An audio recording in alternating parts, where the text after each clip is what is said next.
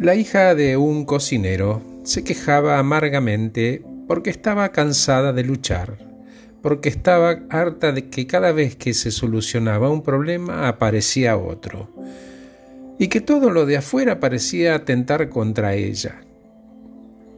Sin más, el cocinero la tomó de la mano, pacientemente la llevó a la cocina, puso sobre el fuego tres ollas, en una colocó zanahorias, en la otra huevos y en la última preparó café.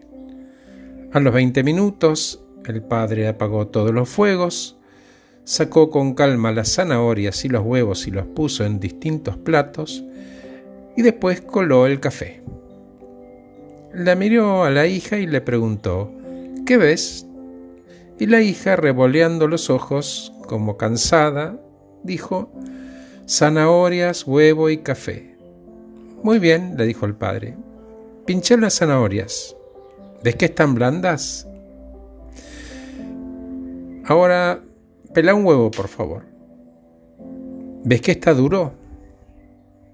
Bien, por último, probá el café. Está rico, ¿no? Bueno, las tres cosas pasaron por el mismo medio, agua hirviendo. Las zanahorias se pusieron frágiles, tiernas y fáciles de deshacer. El huevo llegó frágil al agua y ganó fortaleza, y el café fue el único que cambió el agua. Elegí, los problemas pueden endurecerte como el huevo, volverte frágil como la zanahoria, o como el café, que tiene la confianza y la certeza y las habilidades para mejorar el entorno. Vos elegís, víctima o protagonista, cada uno elige.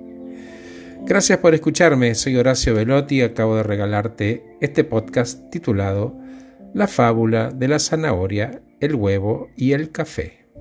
Que estés muy bien.